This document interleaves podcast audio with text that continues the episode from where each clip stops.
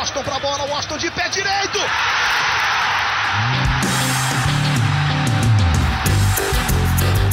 Está entrando no ar o podcast. Sabe de quem? Do Flusão, do tricolor das Laranjeiras. É o GE Fluminense.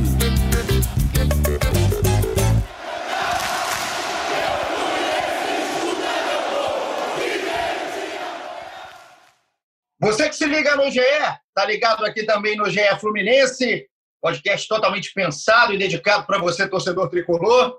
Eu sou Igor Rodrigues, chegando aqui depois do clássico do fim de semana. O Fluminense ficou no empate em 1 a 1 com o Botafogo e nem subiu nem desceu, ficou naquela parte mediana, nada gostosa da tabela de classificação do Campeonato Brasileiro. O Fluminense agora é o oitavo colocado com 18 pontos. E eu cheguei aqui para falar tudo sobre o que rolou nesse clássico de domingo, 11 horas da manhã. Confesso que não é um horário mais propício para a prática do futebol, pelo menos na minha visão, né, que acordo quase na hora do jogo, mas a gente estava ligado em tudo que aconteceu na partida no Newton Santos. Um Fluminense de tempos distintos, não tão bem assim no primeiro, mas muito mal no segundo. E hoje eu trouxe aqui minhas convidadas para falar sobre o que aconteceu no clássico dentro de campo. Tem muita notícia dos bastidores do Fluminense também, então você fica ligado até a parte final aqui do episódio.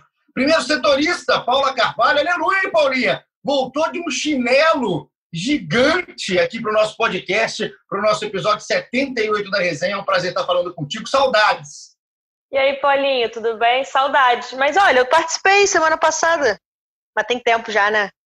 Tem, participei tem. Depois...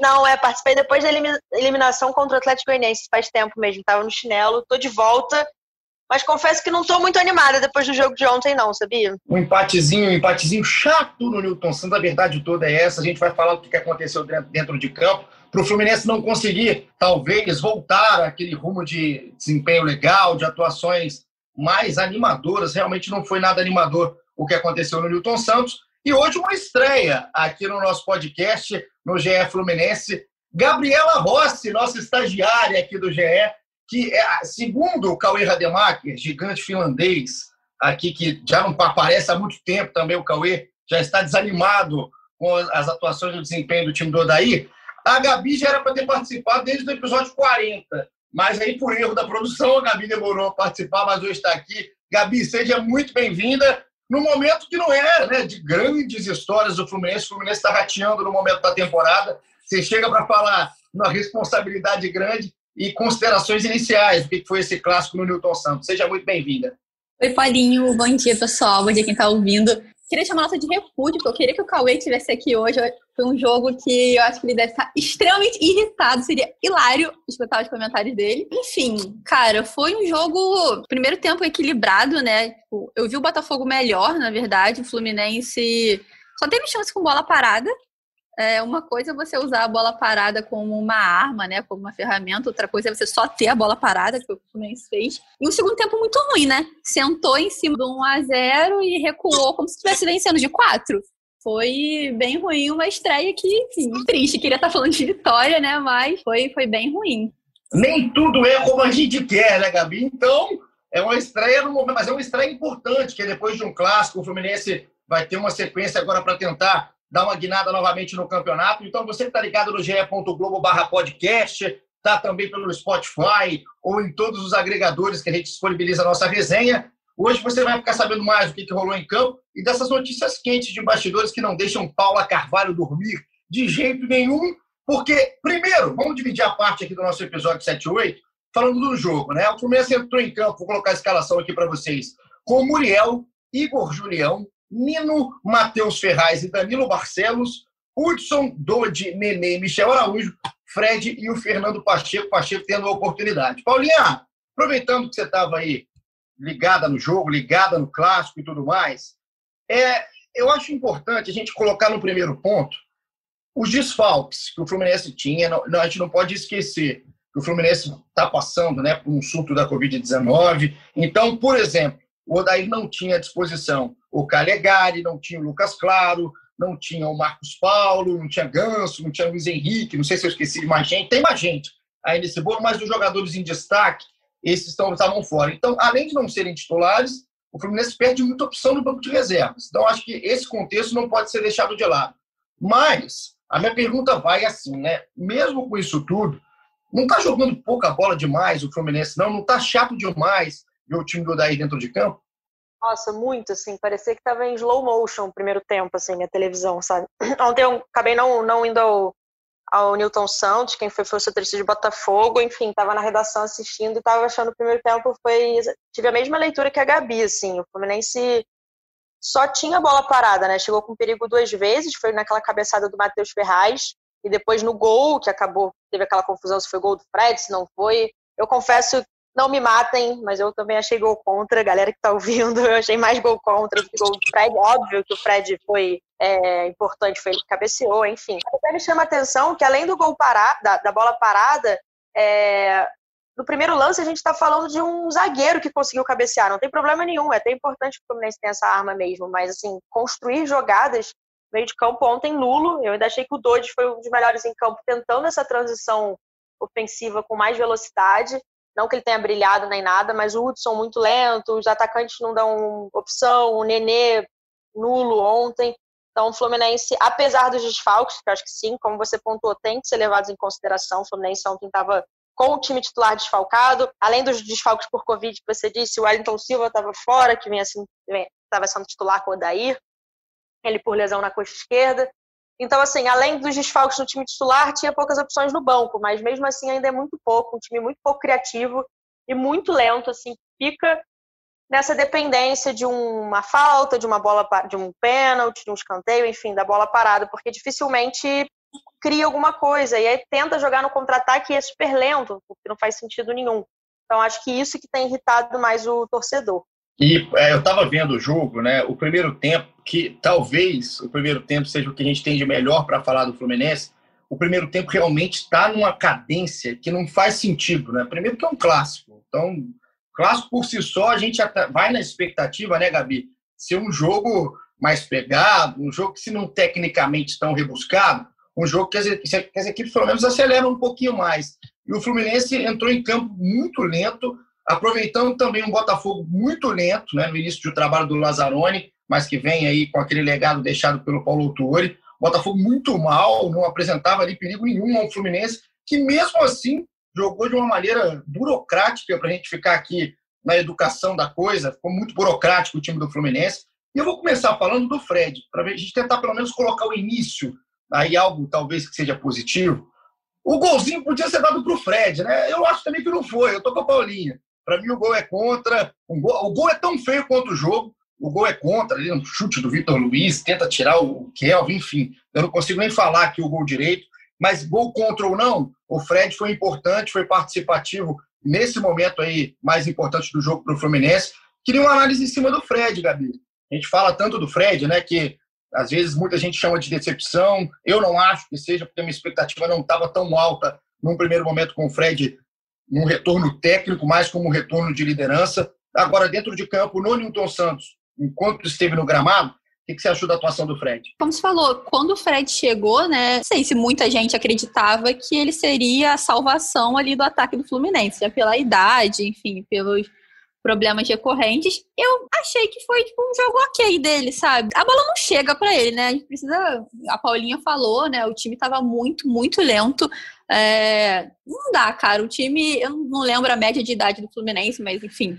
Um time ali com o Nenê, com o Hudson, é um time muito devagar. O Dodi tentou ali fazer alguma transição, mas a bola não chega. Eu também acho que foi gol contra, falou, gol horroroso. Mas se ele não tivesse ali, né, participado ali, não, não teria acontecido. Eu acho que tem essa. Mesmo não tendo sido gol dele, acho que tem essa estrelinha dele com o Botafogo aí. Eu não sei o que acontece.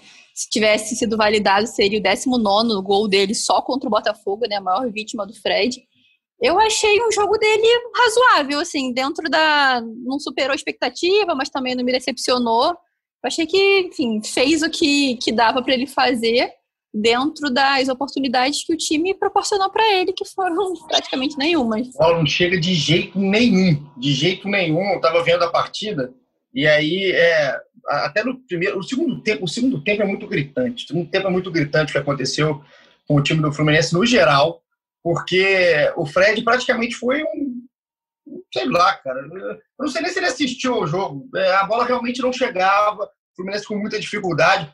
E a, e a Gabi toca no ponto, Paulinha, da questão da idade, né? Da média de idade. Eu, eu sou péssimo em matemática, eu sou praticamente um asno com números, mas a gente pode parar para pensar aqui em alguns jogadores de cabeça. O Matheus Ferraz tem 35 anos, o Danilo Barcelos tem quase 30 anos, se eu não me engano, o Hudson já tem 32, o Nenê tem 39, o próprio Fred tem 37. Passa por aí a lentidão do Fluminense, passa por aí esse time que não consegue dar dinâmica, que não consegue dar um ritmo dentro de campo, ou a discussão é maior do que isso, maior do que os números de idade, maior do que a média de idade, pelo menos do time que entrou em campo? Olha, Paulinho, assim, na minha visão, acho que tem um pouco dos dois, né? Acho que sim, tem essa questão da idade. Me chamou muita atenção ontem o Fluminense, o Odair tirou o Fred e o Hudson aos 36 do segundo tempo, sendo que o Nenê jogou o jogo inteiro.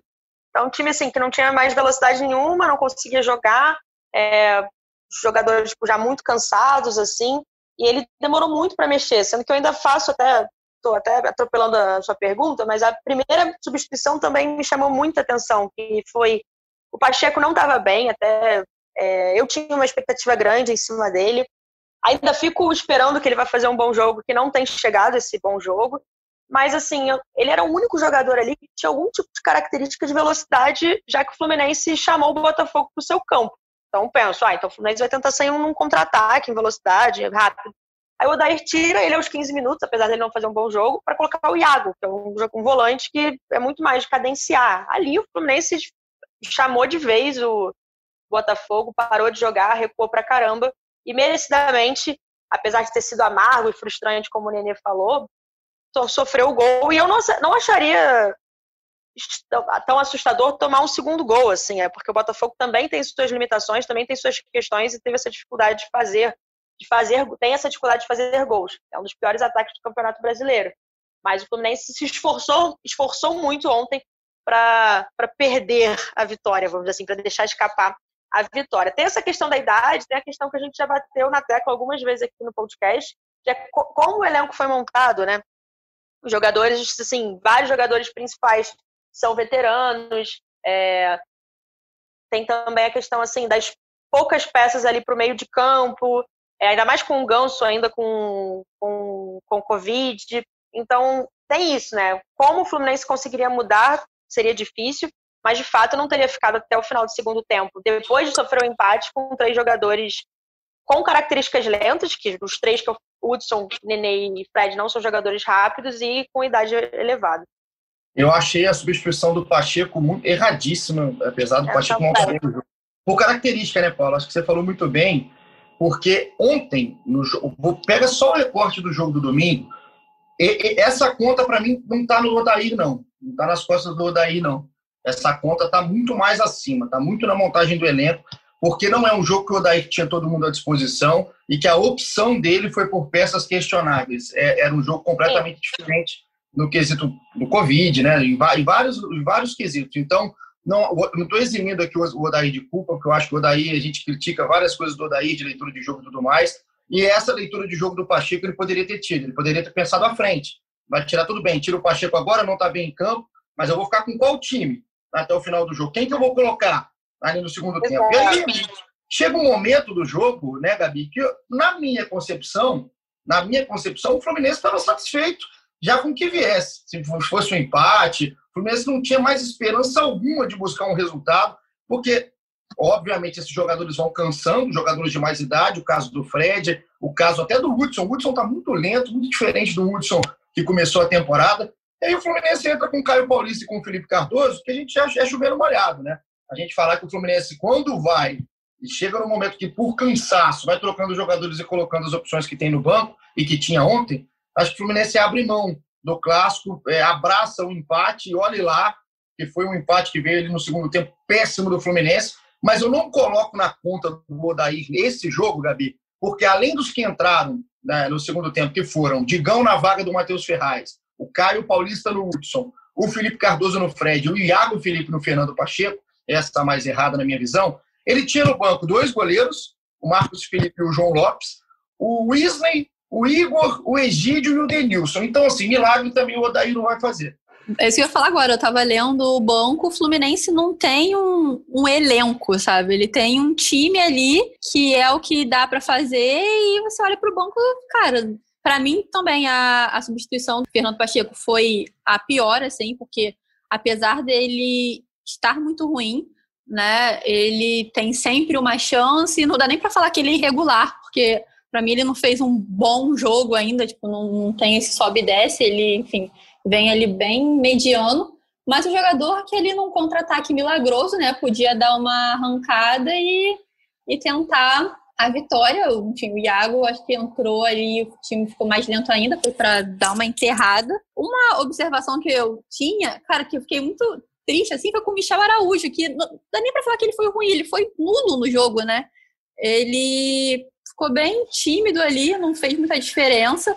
É um jogador que eu acho que é hoje um dos melhores ali do elenco do Fluminense, quando joga bem. Mas, enfim, entre as substituições, entre o Digão, eu achei que o Matheus Ferraz estava bem, apesar da defesa do Fluminense estar tendo muita dificuldade com a bola aérea, eu achei que o Ferraz estava bem. Aí entra o Digão e faz uma falta boba logo que entra. Aí dá naquele aquele cruzamento que o Muriel tenta socar e soca o vento. Aí o Babi cabeceia em travessão, aquela cena horrorosa. Enfim, tipo, não tem muito o que fazer. Eu acho que o Fluminense, como você falou, né? Não tem como você chegar com um jogador de 39 anos, 37 anos, até os 40 do segundo tempo e esperar que eles tenham gás para jogar igual uns 10, 15 primeiros minutos do, do jogo, onde eu achei que o Fluminense teve até alguma, algum domínio ali. É, enfim, sentou em cima do empate também, viu que na tabela não poderia descer muito, então o empate era ok dentro da realidade do Fluminense desses últimos anos, que é disputar a zona do rebaixamento. Que foi isso, viu que não dava, o empate estava ok e infelizmente não jogou o clássico como deveria ter jogado, né, com a importância que merece. Paulinha, é, tema jogada aérea, eu acho que a Gabi foi bem, fez um bom link. Porque talvez o Botafogo, além do gol do Botafogo, a gente está falando do empate, mas o gol do Botafogo vem numa sorte, numa falta de sorte do Fluminense e uma sorte do outro lado. Então, uma batida de falta completamente equivocada, esbarra ali no meio do caminho, sobra no Caio Alexandre. O gol em si nem é o problema absurdo, né? Por mais que tenha tido uma falta de atenção no meio do caminho. Agora, o excesso de bolas aéreas que o Fluminense já sabia que o Botafogo ia usar, esse me chamou a atenção, porque não é uma característica que o Botafogo mudou a chave com o Lazzaroni. O Botafogo aposta nisso. O Botafogo tem isso no Matheus Babi, tem isso no Pedro Raul, tem isso na dupla de zaga com o Merivenuto, com o Canu, tem no próprio Foster, enfim. O Botafogo tem um time que é totalmente limitado e todo mundo sabe que esse vai ser o jogo. Então, o Fluminense ter tomado tanta pressão, entre aspas, logo nessa bola aérea tão manjada do Botafogo, isso aí acabou me chamando a atenção, porque isso aí não é idade, isso aí não é posicionamento, isso aí é muito mais treinamento e falta de atenção, ou estar atento ali dentro de campo. Também chamou atenção, isso é algo que merece destaque até para uma continuidade de temporada? Ah, com certeza, Paulinho. E assim, até me chamou atenção não só como, como a defesa do Fluminense foi mal na, nessa bola aérea, mas também a coletiva do Odair depois da, da partida, né? Que ele falou que ah, ele fala, ah, o Pedro Raul e o Matheus Babi tornaram isso mais perigoso. Mas foi o que você falou, era muito, já era esperado do, essa característica do Botafogo, e é óbvio, se entra outro centroavante, espera-se mais ainda, ainda mais com as características do Pedro Raul, quando ele entra no segundo tempo. Mas assim, ele dá um mérito muito maior à equipe do Botafogo do que ele fala que a defesa do, do Fluminense se comportou bem. Na minha visão, eu discordei completamente, respeito bastante o trabalho do Odair, mas nesse sentido eu discordo bem dele. É, é, a defesa do Fluminense bateu cabeça ali. O Muriel, mais uma vez, com falhas técnicas, com erros técnicos, nessa saída específica que a Gabi falou. É, é um erro assim, que tem que, tem, tem que ver, né? Ele, ele, sempre. Eu acho até legal do Odair não individualizar os erros, mas assim, tem uma hora que é preciso também. Não que ele não, não fale isso para a imprensa, mas dentro do elenco, assim. Será que não é a hora do Muriel ser banco. Ele até foi bem, conseguiu se redimir, fez umas boas defesas, mas esses, essas falhas técnicas dele, rodada atrás de rodada, têm chamado a atenção, custou caro a eliminação na Copa do Brasil. É, ontem a bola bateu no travessão, mas poderia ter entrado. É um jogador que, assim, parece estar até com falta de confiança, né? Ele não está passando uma confiança pro, acho que acredito eu, pro restante ali da defesa, mas para os torcedores, assim, dá para ver que ele está tenso, não atravessa um bom momento. E aí, essa questão, posicionamento, muitas bolas nas costas, Igor Julião mais uma vez, no primeiro tempo, inclusive, quando o Juan cabeceia na trave, na travessão, ele tomou nas costas, Danilo Barcelos algumas vezes, o Digão.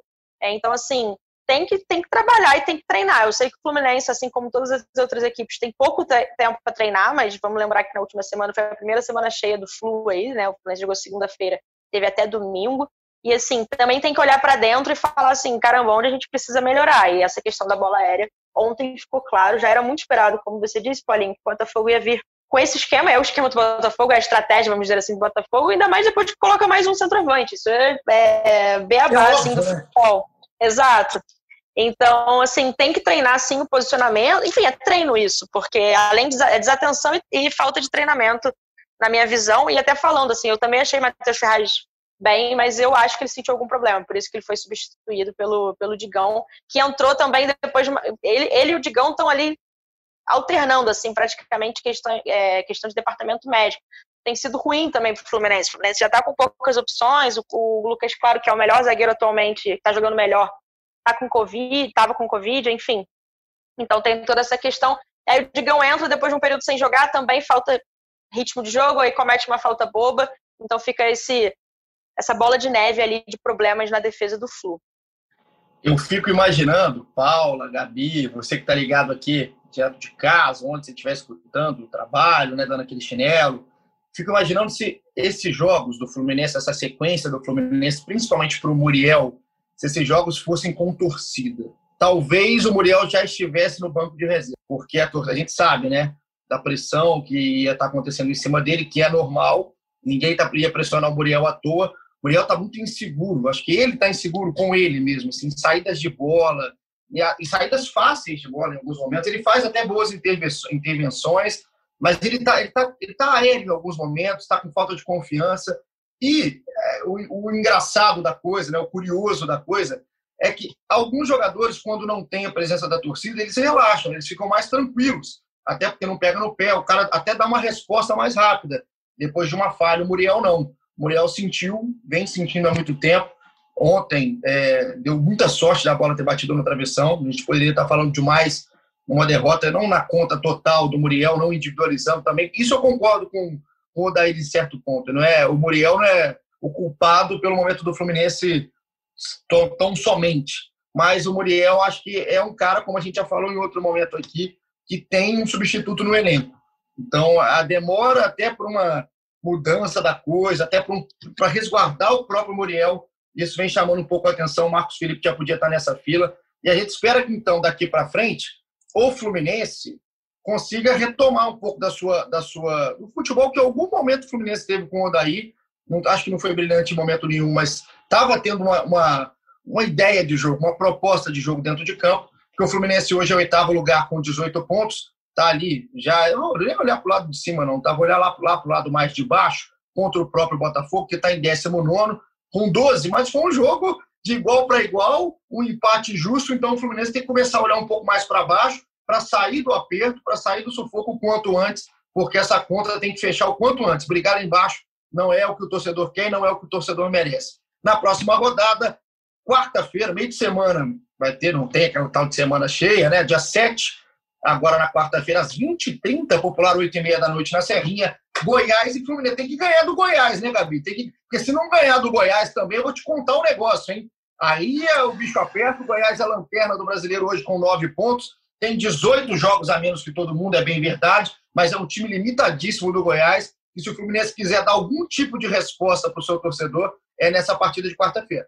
Não, tem que vencer, né? Tipo, tem três jogos a menos, mas não é um time espetacular que está lá embaixo só porque tem três jogos a menos, né? O Goiás vem de uma derrota, de um empate, tem uma vitória só nos últimos cinco jogos, então assim, é, tem que ganhar não só do Goiás, mas eu acho que no próximo jogo também contra o Bahia, que está tá ali embaixo, está em 16, brigando para não entrar no Z4. São os dois jogos que eu acho que tem que ganhar, porque depois vem o líder, né? Depois vem o Galo, então tem que ganhar para dar uma, uma respirada e eu nem acho que, enfim, vá conseguir Libertadores para o final do ano, não, mas para pelo menos garantir a Sul-Americana ali de, de todo ano, garantir a, a, tranquilidade, eu acho que.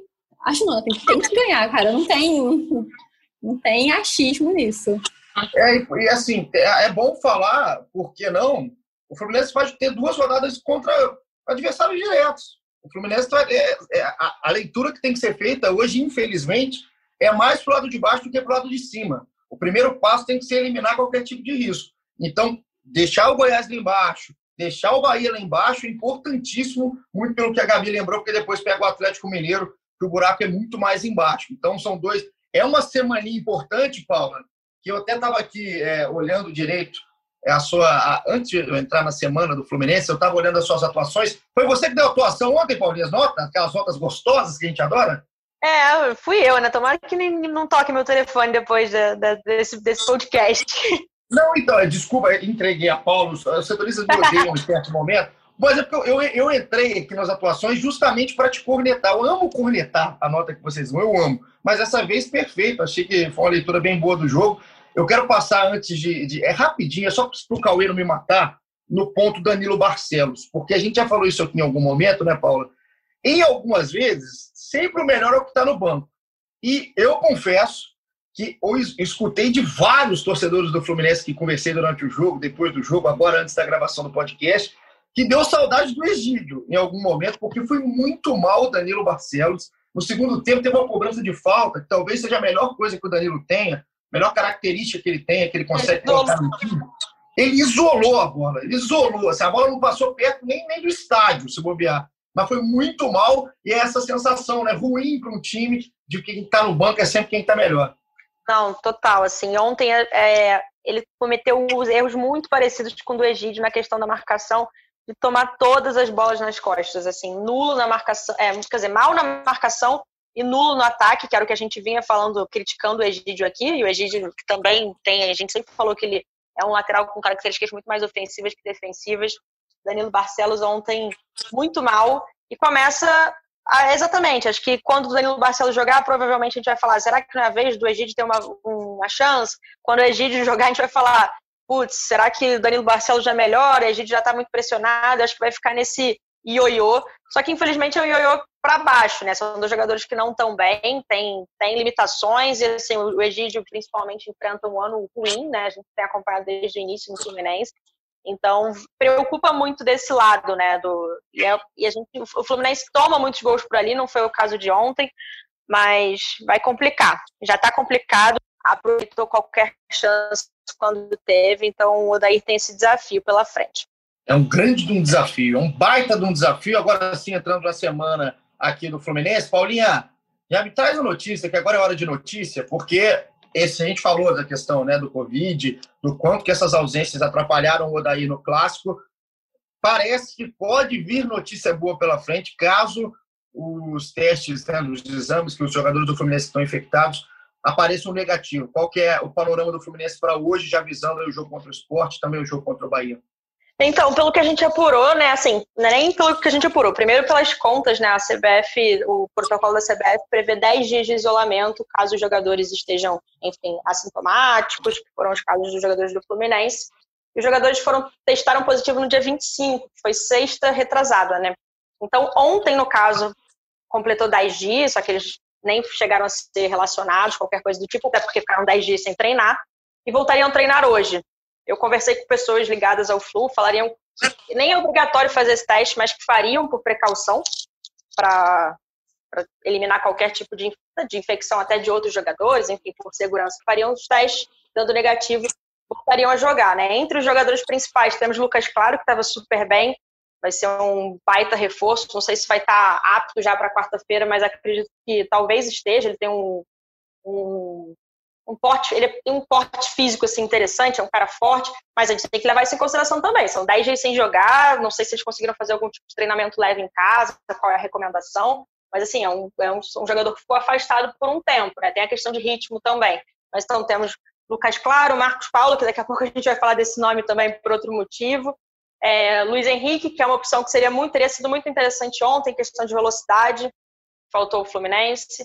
É, Calegari, tem essa questão aí, Igor Julião ou Calegari. Acho que Calegari ainda leva, leva uma leve vantagem em relação assim ao Julião. O Julião ontem mais uma vez teve falhas técnicas na defesa, não ajudou no ataque. E mais outros jogadores, André, Nascimento, Miguel.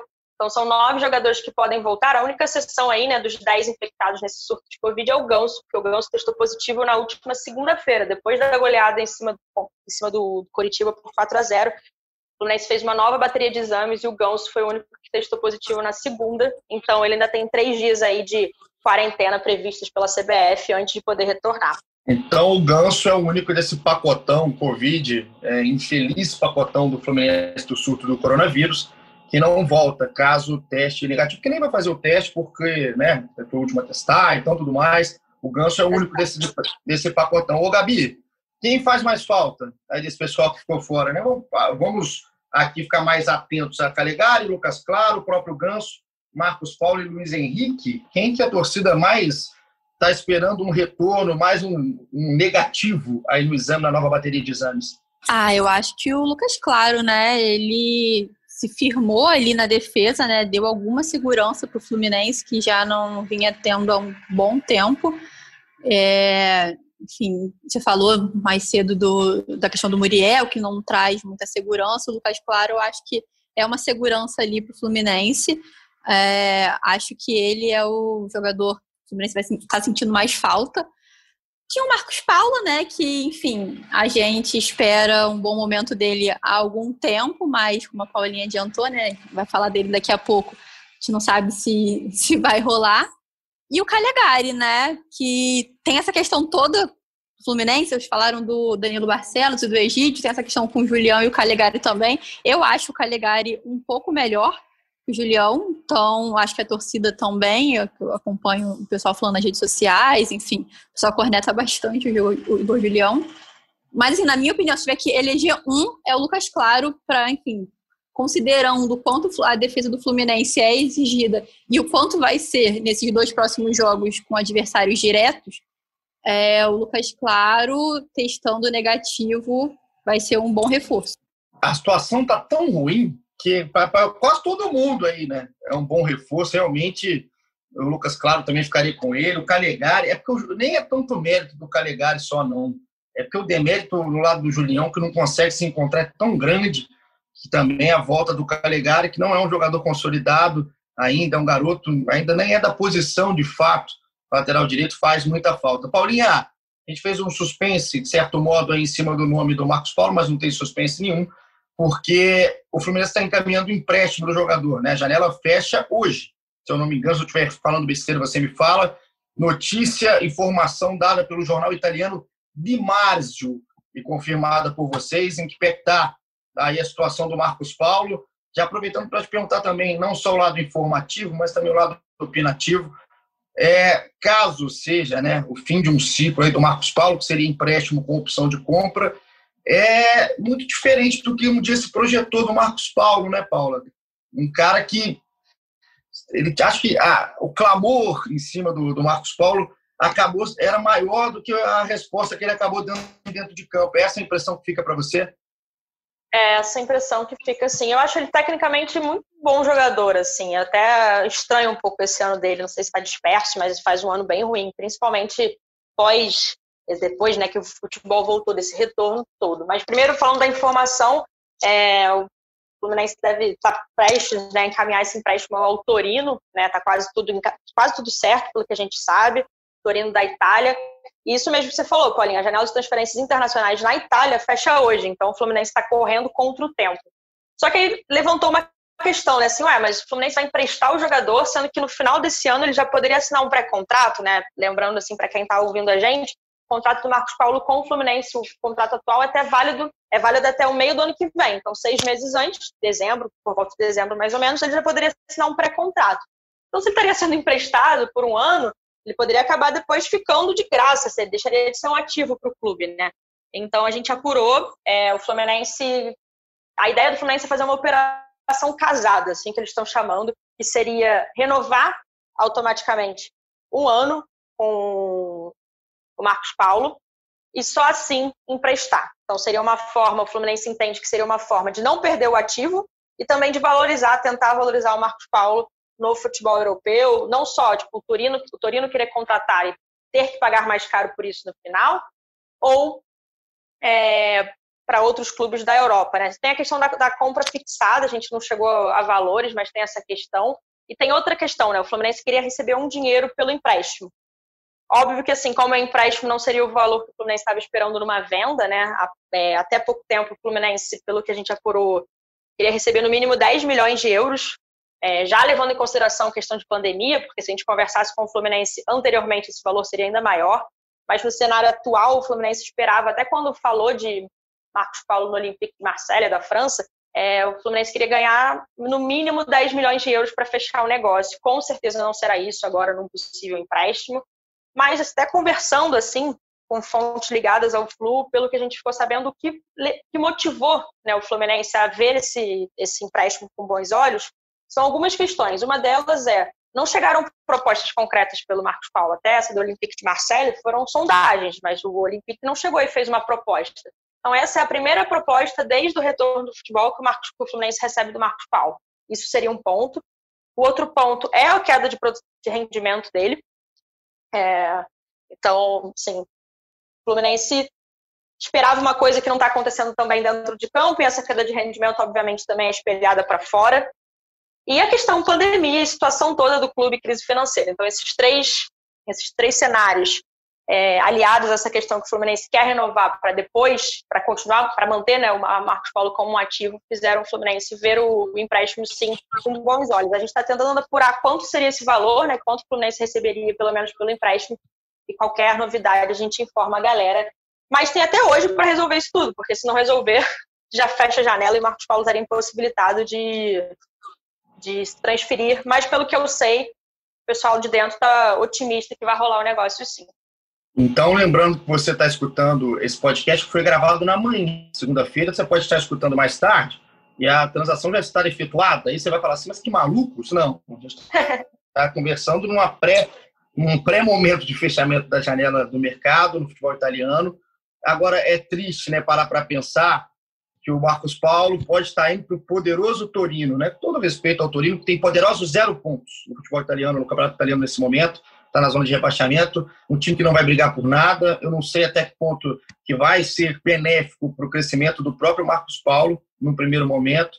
Um cara que tem qualidade, a gente sabe disso, independente se está bem, se está mal, acho que até está mais para o lado negativo da coisa em atuação, mas é um, é um garoto que sai de Xerém com muita, muita expectativa, né? assim como foi com o João Pedro, assim como foi com o Evanilson, mas acabou não acontecendo tão rápido. Né? O Marcos Paulo realmente oscila bastante, só que é mais um talento, né? que a gente perde muito cedo para um mercado legal, muito legal. O jogador está no futebol italiano e tudo mais, só que num time de pouca expressão momentânea lá no futebol do país, só colocando em âmbito nacional, âmbito continental é praticamente nula a representatividade do Torino.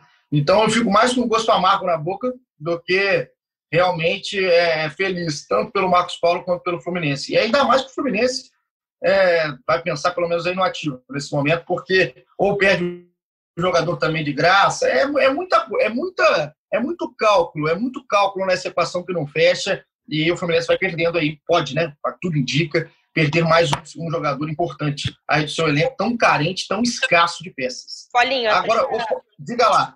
Complementando até o que você falou, né, essa questão de, de ser amargo, assim, até saiu em defesa também do próprio Marcos Paulo. Assim, várias vezes eu, eu vim aqui, enfim, critiquei atuações dele, desempenho, até por esperar muito dele, porque, como você disse, ele é um jogador muito técnico, que a gente esperava um retorno muito, muito alto dentro de campo.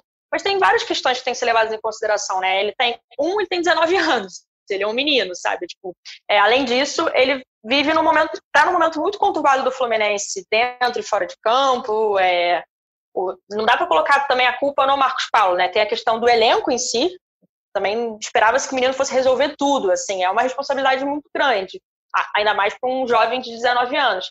E a questão também de posicionamento, né? Várias vezes a gente falou, questionou se ele estava sendo escalado na melhor, no melhor posicionamento para ele. Teve a questão de troca de, de parceiro, né? Ele é muito acostumado a jogar com o Evanilson, o Evanilson saiu. É, em vários jogos a gente vê, ah, agora ele vai, abrir, vai jogar aberto pela, pela esquerda, ah, não, agora ele vai jogar como centroavante. Então tem essa questão de, de pouco tempo até para ele assimilar qual, qual vai ser a ideia dele dentro de jogo. Então eu saio em defesa também em relação ao Marcos Paulo nesse sentido. Acho que ele podia apresentar mais sim, Mas também tem toda essa questão, não dá pra gente falar que ah, o ano do Marcos Paulo foi ruim, ponto, sabe? E acho que ele também é, havia uma expectativa maior do que ele poderia, também de, qual clube ele poderia defender, né? Eu lembro que antes da paralisação por conta do, da, da pandemia do coronavírus, rolou uma proposta para o CSKA, é, e na época os, os valores também não interessavam, e até o Marcos Paulo, o staff do Marcos Paulo, entendiam que ele poderia vir a ter uma proposta melhor para um clube maior, e foi, acabou, acabou acontecendo o contrário. Mas só finalizando MP por aqui. Perfeito, perfeito. É triste. Eu fico realmente triste ver como é que o nosso futebol perde cada vez mais fácil. Jogadores para times que não têm hoje tanta expressão é, é triste. É realmente triste, como, for, como foram outros casos. Tá? O Marcos Paulo não é o primeiro, não.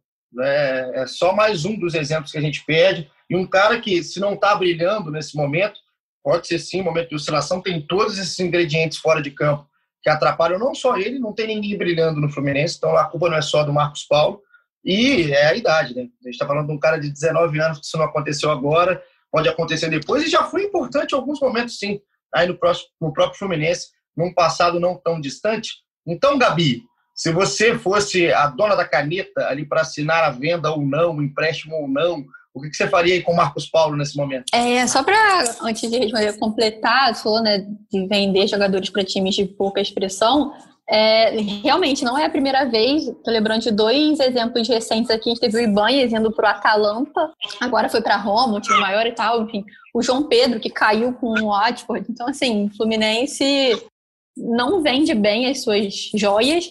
E essa venda do Marcos Paulo também não é nenhuma surpresa, né? Quando venderam o Gilberto, o Mário já tinha dito que estava esperando a melhor venda possível para o Marcos Paulo. E, cara, é muito difícil falar, ter o poder da caneta aí, porque, enfim, como a Paulinha falou, também a fase do Marcos Paulo não é boa, mas não é boa só por demérito dele. É, ele, enfim, jogava junto com o João Pedro, sai o João Pedro, entra o Evanilson, sai o Evanilson. Eu acho que é ruim tipo, ele ir pro Torino. É, não é um time, acho que pro potencial que a gente espera do Marcos Paulo, né? Que a gente viu na base. É, mas, cara, o atual cenário do Fluminense é isso, né? Você precisa vender o almoço para ter a janta. É... Cara, falar de valor assim é muito difícil. Eu acho que nessa questão do. Eu, assim, cara, eu, eu acho que o Fluminense, é, essa estratégia de, de renovar e tal, para não sair de graça, foi a melhor coisa possível que poderia ter feito nesse momento, né? Porque senão seria mais um jogador a sair de graça então, acho que dentro das possibilidades que o Fluminense tinha, de que, bom, vai vender de qualquer forma, acho que vai acabar essa segunda-feira, o pessoal que vai estar de noite, o Marcos Paulo já vai ter sido vendido, vai ser emprestado. É, eu acho que dentro do que das possibilidades que o Fluminense tinha, foi o que deu para fazer, foi a melhor opção, sim. Ô, Carvalho, por último, a Gabi está possessa com a venda do Marcos Paulo. Por último, por último, é Dodi, né? O nosso último assunto também, o Fluminense também, o torcedor do Fluminense não tem um dia tranquilo também, né? Pelo amor de Deus, pelo que vocês noticiaram, notícia aqui de Edgar Maciel de Sai, da nossa querida Paula Carvalho, a pedida salarial, o interesse de árabes pode melar aí a renovação do Dude com o Fluminense. Conta pra gente a história, Paulinha. É, o torcedor do Fluminense não tem um dia de paz, nem os setoristas, Paulinha. é complicado, tô brincando. É, é, não, mas brincadeiras à parte, essa renovação, né? O Dodi e o Lucas Claro há, pouco eram os dois jogadores em pauta. É, há pouco não, eram jogadores em pauta para a renovação. O Lucas Claro, o Fluminense conseguiu renovar, eram dois jogadores que têm contrato. O, o Lucas Claro não mais, né? Mas tem contrato até dezembro de desse ano, 2020. E a ideia do Fluminense renovar, era renovar com os dois até 2022, final de 2022, que é o fim da gestão, inclusive do Mário, né? Uma ideia que o Mário está tendo de colocar, tentar colocar alguns contratos até o fim da sua gestão. E a ideia era uma, um, um aumento salarial automático na renovação, então agora, e outro de 2021 para 2022. Os moldes eram, eram bem parecidos para Lucas Claro e Dodi. Lucas Claro foi uma novela, mas foi uma novela menor e deu tudo certo. Ele já renovou com o Fluminense, está feliz, o staff está feliz, a torcida está feliz, a diretoria, todo mundo. Dodi, o cenário é o oposto. Inicialmente havia um otimismo aí dessa renovação acontecer, mas esse otimismo está dando lugar ao incômodo, assim, nos bastidores, né, internamente nas Laranjeiras, isso porque eles não estão conseguindo chegar a um acordo, né? O Fluminense fez uma proposta é, salarial, a gente não tem uma noção assim mais ou menos de, de salários, mas seria mais do que dobrar o salário atual do Dodi.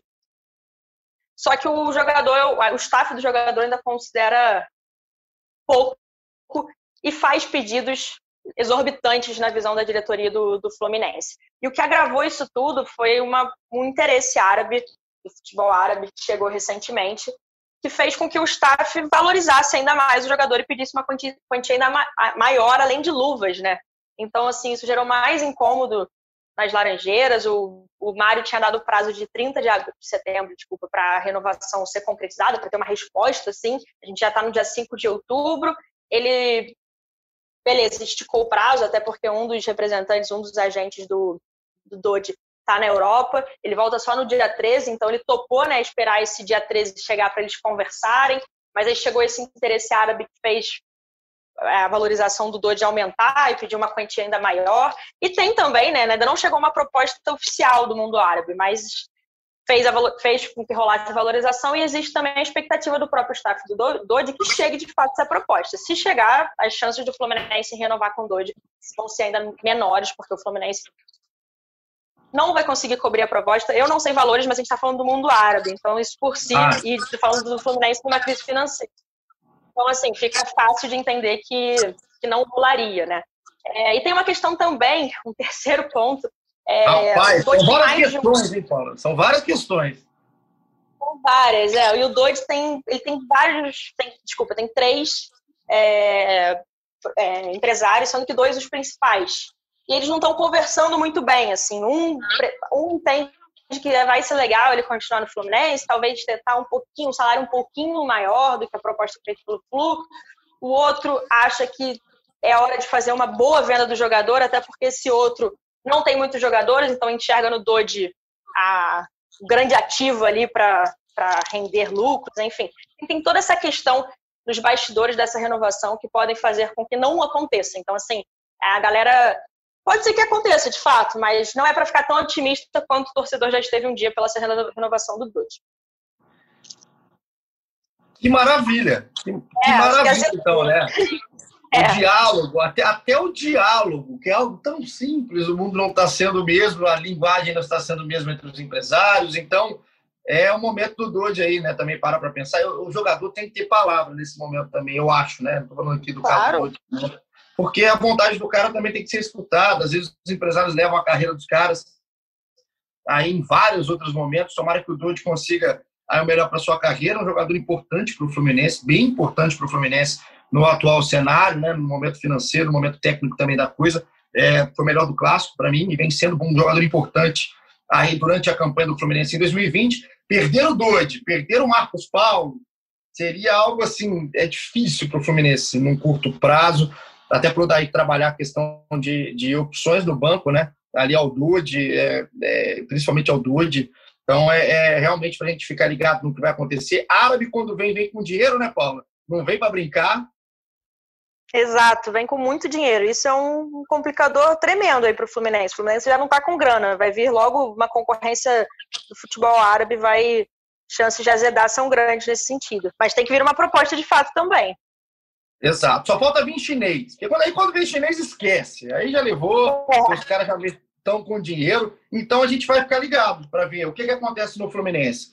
Nesses testes, essa bateria de exames do Covid, para ver quem pode estar liberado para os próximos jogos Vai ver também esse caso Marcos Paulo, que vai acabar hoje, pelo menos do lado do Torino. Marcos Paulo sai ou não. E também essa renovação do que pode se arrastar um pouco mais, pelo que a gente conhece aí do futebol. Chega ou não chega a proposta, renova ou não renova, empresário conversa ou não conversa na mesma língua. Paula Carvalho, Thiago Lima, nosso Noel e Felipe Sequeira, junto com Edgar Marcel de Sá, estarão ligados na notícia. Entra no ge.globo Fluminense que você não perde nada. Para a gente fechar nosso episódio de hoje, Palpites, Gabi. Você achou que chegaria aqui sem palpites? Não. Quero palpite sim. Aí para a próxima rodada, então, do Fluminense, 14 rodada, se não me engano, aí do Campeonato Brasileiro. O Fluminense encara na quarta-feira, 8h30, o Goiás. Não fica no muro, Gabi. Quanto vai ficar esse jogo lá na Serrinha? Cara, aposto aí num 2x1 Fluminense, vai. 2x1 um, né? com emoção, aquele golzinho, abre os 2x0, aí tem aquela falha, o Muriel vai espalmar para frente, dá aquela assistência pro jogador do Goiás e fechar o 2x1. Os caras fazerem o gol em casa. Acho que o Fluminense abre tranquilo ali e toma depois. Bom, matou uns 15 do coração, é 2x1, uma vitória que seria importantíssima aí diante do Goiás. Paulinha, você quer dar palpite? Como eu já te entreguei nas atuações hoje, eu vou deixar você dar palpite só se você quiser. Ah, então tudo bem, né? Ah, vou dar um palpite aqui, vou dar um palpite otimista, vou, vou de 1 a 0 Fluminense, gol do Nenê, pênalti. Eu, eu tava esperando aqui o otimismo, falei, pô, vir quanto? 1 a 0 é, e você pode ver a fase que tá vivendo o Fluminense, o otimismo é 1 a 0 aqui da Paula Carvalho. Eu tô mais do lado otimista também, iria no 1 a 0 do Fluminense. Nenê na boa, gostei, tá, Paulinho? Gostei daí da, da, sua, da sua sugestão de placar para o jogo de quarta-feira. E a gente termina aqui o nosso episódio 78 da Resenha Tricolor. Obrigado demais, você que está em casa, a galera que manda mensagem, que fala que está escutando. André, você, ó, o André é o maior fã de Cauê Rademacher. Um abração para você e todo mundo realmente que está ligado com a gente. Gabi, estreia pesada, né, no momento pesado aí do Fluminense, mas seja muito bem-vinda de novo. Muito bacana ter você aqui com a gente. Espero aí nos próximos momentos e quero que você esteja aqui também com o Cauê para ver se você passa no teste da, da corneta de Cauê Rademacher, o nosso gigante finlandês, tá certo? Um beijo para você, seja muito bem-vinda. Obrigado, Paulinho. Obrigado, Paulinha, todo mundo que está escutando. Gostei, né? Como falei no início, gostaria de ter começado com vitória, mas enfim, espero voltar com o Cauê. Com certeza eu não vou passar no teste da corneta dele, mas espero voltar aqui com o Cauê numa próxima. Ô, Gabi, o problema é que se você voltar com o Cauê, você vai ter que voltar em derrota, porque o Cauê gosta de participar em derrota, ele tem essa, essa questão, sabe? Cara, eu Mas falei com ele. Eu falei com ele, teve, não lembro qual foi a derrota, que ele tava muito exaltado. Falei, cara, obrigado, você me fez rir depois da derrota. Assim, foi o único, o ápice da derrota foi escutar o Cauê completamente descontrolado aqui no podcast. Deve ser a eliminação da Copa do Brasil, se eu não me engano, porque esse aí ele estava particularmente mais alterado que de costume. Mas obrigado, Gabi. Espero na próxima. Paulinha, você já é de casa, então saudades e volte sempre aí. Vamos ficar ligados que vai acontecer nesses um milhão de casos de bastidores aí do Fluminense durante essa semana, que é muito importante também dentro de campo. Valeu, Paulinho. Beijo, Gabi, para você também. Venha mais vezes, participe com a gente, foi ótimo. E um beijo para a galera. Tomara que a semana e os dias, os jogos, que a gente volte aqui. Eu falei, a gente falou de 1x0, Gabi falou de 2x1, mas que seja um 3x0 aí para a gente falar de coisas boas do Fluminense o mais breve possível. Valeu, galera. Levante a mão para o céu. Levante a mão para o céu nesse final, que esse 3x0 venha aí com tranquilidade, sem emoção na serrinha. E você que ficou ligado com a gente, vai ver sobre o Marcos Paulo no ge.globo.br Fluminense, também sobre o Dodge, os testes aí do Covid. E, claro, na quinta-feira a gente está de volta aqui com o GE Fluminense. Juliana Sá, nossa diretora, coordenadora, editora, todas as funções, a mais importante aqui do nosso podcast. Muito obrigado pela sua companhia até agora. Me deixou no mudo em vários momentos hoje, porque eu estava tá tendo uma obra aqui no prédio. Começaram a obra cedo aqui nessa nossa gravação. Um beijo para todo mundo que está trabalhando aqui no prédio. Para você que está em casa, valeu demais a sua companhia. É sempre bacana demais ter esse retorno do torcedor. E eu prometo que a gente volta na quinta-feira, quem sabe com vitória, aí diante do Goiás, mas com certeza com a nossa resenha, que essa não pode faltar, tá certo? Tamo junto, aquele abraço e até a próxima.